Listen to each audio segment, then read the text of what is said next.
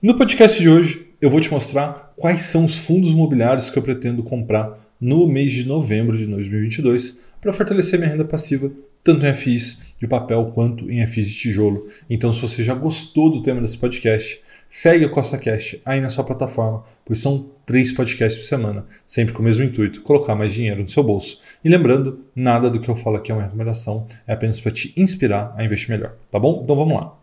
Veja que nos últimos 30 dias foi marcado aí pela volatilidade, graças aí ao período eleitoral, né? mas veja que estamos praticamente onde começamos esses últimos 30 dias.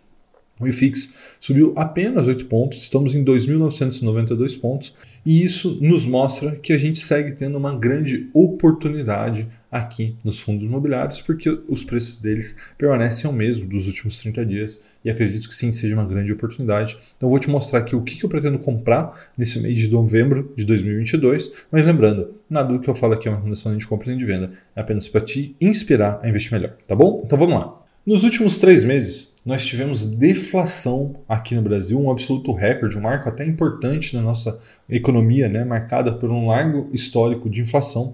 No entanto, é, essas deflações acabaram afetando os rendimentos de diversos fundos imobiliários, né? inclusive alguns caíram 70% dos seus rendimentos, mas eu não vou entrar em detalhes sobre isso nesse vídeo, porque eu já expliquei em outro vídeo essa questão. Vou deixar aqui essa, esse vídeo para você de FIs de papel. Tá? Então, dessa forma, como os rendimentos caíram, os fundos imobiliários caíram de papel nos últimos 30 dias, eu darei preferência nesse mês para esse tipo de FI. Sendo assim, eu vou começar esse vídeo aqui mostrando para você o porquê que eu quero comprar IRDM11, né, da gestora Iridium, para mim, uma das melhores, se não a melhor gestora de fundo imobiliário de papel do Brasil. Então vamos lá, vamos dar uma olhada nos fundamentos.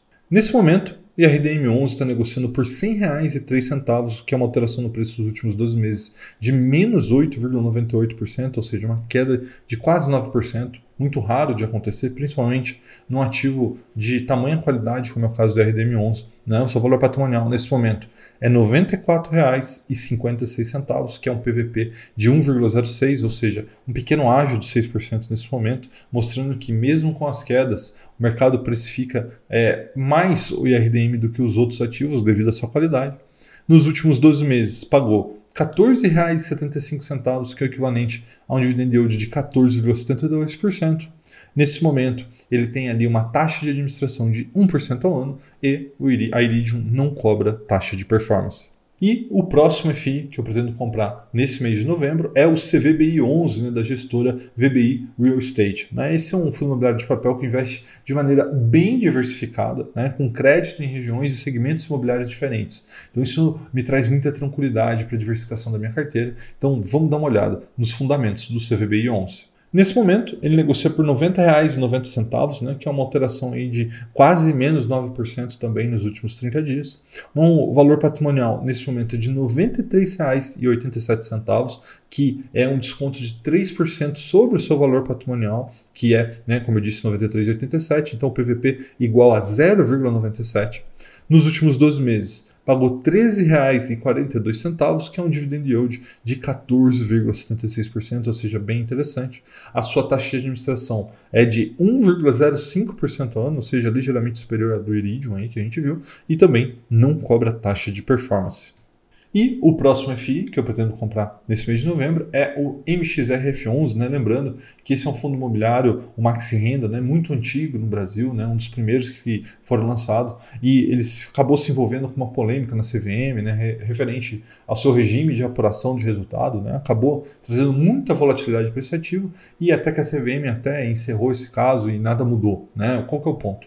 Esse é um fundo imobiliário de papel muito tradicional, como eu te disse, e que tem a predominância de crises corporativos de grandes empresas com grande lastro imobiliário. Então a gente está falando da Fenza, né, que representa a Coca-Cola no Brasil, é, shoppings, a MRV, Prevent Senior e outras é, grandes empresas. Então fico muito tranquilo ao investir no MXRF11, então vamos dar uma olhada nos seus fundamentos. Nesse momento, ele negocia por R$ 10,29, que é uma valorização de 2,49% nos últimos 12 meses, né? mostrando que o mercado Precifico o MXRF11 também como um bom ativo. Né? Veja que enquanto a grande maioria caiu, ele até subiu um pouquinho nos últimos 12 meses. Né? O seu valor patrimonial é de R$ 10,14, então ele tem um PVP nesse momento de 1,01, ou seja, um pequeno ágio de 1%.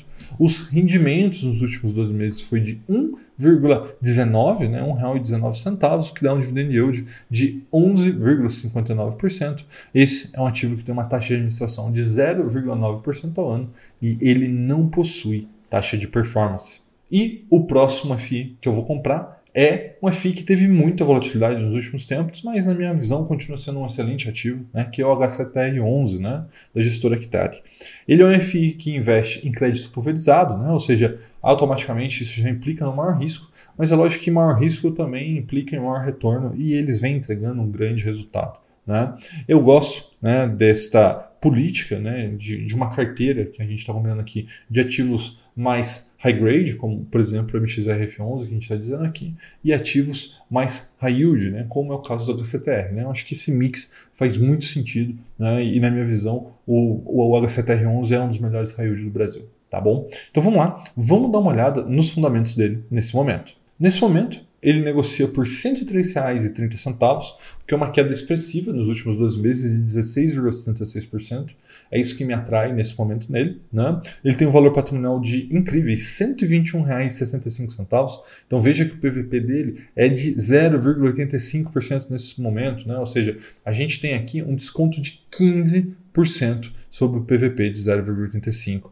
Nos últimos 12 meses pagou R$ 17,67 de rendimento, o que é um dividend yield de 17,11%. Ele possui uma taxa de administração de 1,2% ao ano, ou seja, é uma taxa de administração um pouco mais salgada que os outros, e também tem taxa de performance de 10% do que CD, 100% do CDI. Tá? Então veja que aqui, por ser um ativo mais high yield, ele tem uma cobrança maior e é até é, é dá para entender isso a partir do momento que você entende que esse tipo de ativo demanda mais diligência, demanda mais pessoas. Então, eu acredito que seja plenamente normal ele custar um pouquinho mais para os seus cotistas. E, recapitulando, quais são os fundos imobiliários que eu vou comprar nesse mês de novembro? Lembrando, fundos imobiliários de papel por conta do momento que a gente vive é HCTR11, IRDM11, MXRF11 e CVBI11, tá bom? Um forte abraço e até a próxima!